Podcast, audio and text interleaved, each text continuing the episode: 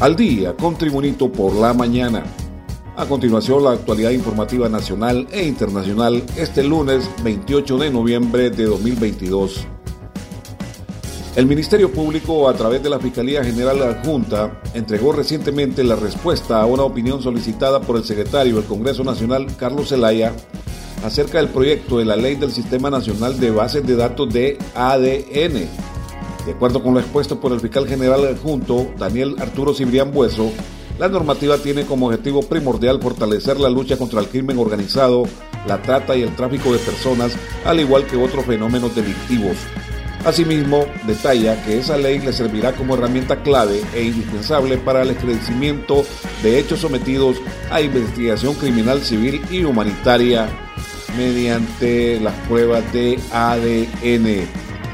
Este reporte de noticias de Tribunito por la mañana. Con la medida del gobierno y la alcaldía municipal del Distrito Central, se proyecta que el parque vehicular se reduzca hasta en 50.000 unidades en horas de alta circulación y eso contribuiría a una mayor fluidez vial. Los operativos del Hoy No Circula serán ejecutados de manera conjunta con elementos de la Policía Municipal de Tránsito, el Instituto Hondureño del Transporte Terrestre y la Dirección Nacional de Vialidad y Transporte.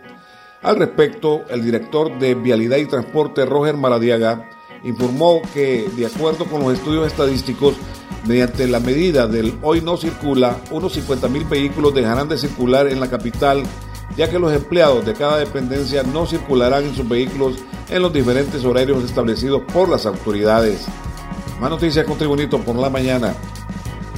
La Fiscalía Especial de Delitos contra la Vida y la Agencia Técnica de Investigación Criminal ATIC capturaron mediante un allanamiento este lunes al alcalde de San Marcos Santa Bárbara por cuatro asesinatos cometidos entre marzo y junio del 2019.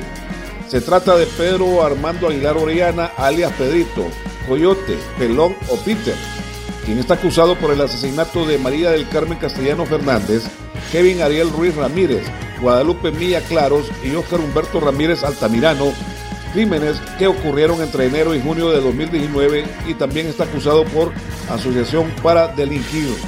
El alcalde Pedro Armando Aguilar Orellana, que fue electo en el pasado proceso electoral, se hace llamar el patrón y de acuerdo con la investigación de agentes de delitos contra la vida de la ATIC, se le vincula como líder de una organización criminal denominada Banda de Pedrito o Pelón. Él mismo dirige actividades de sicariato y provee armas, municiones y vehículos para cometer los asesinatos, según los indicados por las autoridades. Más noticias con Tribunito por la mañana. En unos 120 barrios y colonias de Tegucigalpa y San Pedro Sula iniciaron los operativos anti-extorsión aplicando el estado de sección, anunció ayer el director de la Policía Nacional Héctor Gustavo Sánchez. El comisionado Sánchez adelantó que en las próximas horas estarán presentándole al Poder Ejecutivo la lista de barrios y colonias en las que se estaría decretando estado de sección. Precisó que en el caso de Tegucigalpa, en 60 barrios y colonias, se determinará decretar estado de sección igual número en San Pedro Sula por la presencia e influencia de las maras y pandillas. En otras noticias de Tribunito por la mañana, destacado médico, nefrólogo, ministro de Salud y amigo del deporte, Plutarco Mundo Castellanos Delgado, de 82 años, falleció al mediodía de ayer en la capital hondureña, informaron sus familiares.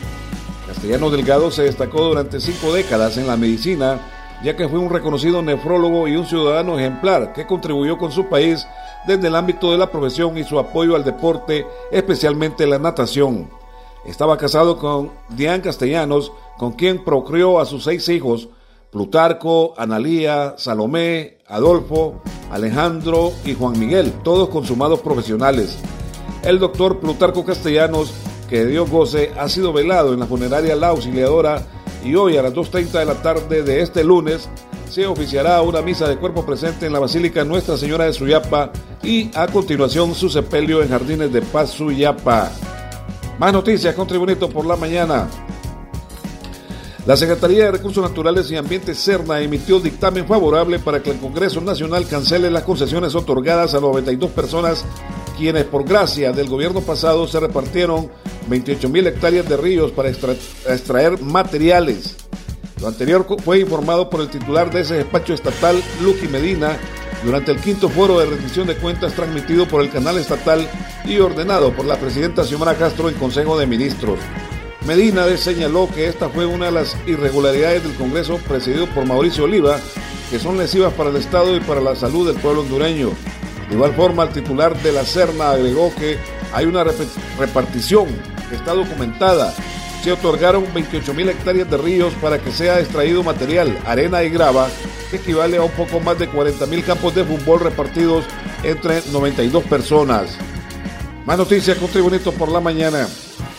Los expertos advierten que el mal uso de la tecnología está rompiendo lazos importantes entre los miembros de las familias que se han convertido en adictos a las redes por la tecnología que no está bien utilizada.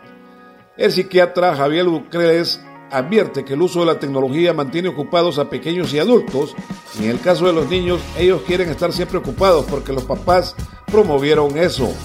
Es una adicción y está tipificada en las clasificaciones de enfermedades mentales es una dependencia que se vuelve prioridad y que necesitan estar día y noche a la hora que sea lista para poder activarse, lamentó el psiquiatra Javier Uclés respecto a la adicción de muchas personas a las redes sociales a través de la internet. Y en las noticias internacionales, el campeón mundial supermediano y mejor boxeador libra por libra, Saúl Canelo Álvarez, amenazó al futbolista argentino Lionel Messi en su cuenta oficial de Twitter asegurando que más vale que le pida a Dios que no se lo encuentre después de que hiciera viral un vídeo en el que el astro argentino, celebrando la victoria frente a México 2-0, desplazara con el pie la camiseta de la Tri que intercambió al finalizar el cotejo. Vieron a Messi limpiando el piso con nuestra playera y bandera. Que le pida a Dios que no me lo encuentre, escribió en sus dos primeros tweets en su cuenta oficial Canelo Álvarez. Así como respetó, así como respeto a Argentina, tiene que respetar a México. No hablo del país, Argentina. Hablo de Messi por la mamada que hizo. La visión es una cosa, nosotros como ejemplo otra no sea tanto, continuó en su queja el boxeador Canelo Álvarez respecto al futbolista argentino Lionel Messi, de quien un vídeo se observa que sin saber si fue un gesto voluntario o desprevenido, desplazó con el pie la camiseta de la selección de México que había intercambiado luego del partido entre ambas selecciones y que fue ganado por el conjunto argentino por el marcador de dos goles a cero. Y este ha sido el reporte de noticias de Tribunito por la mañana de este lunes 28 de noviembre de 2022. Tribunito por la mañana te da las gracias y te invita a estar atento a su próximo boletín informativo.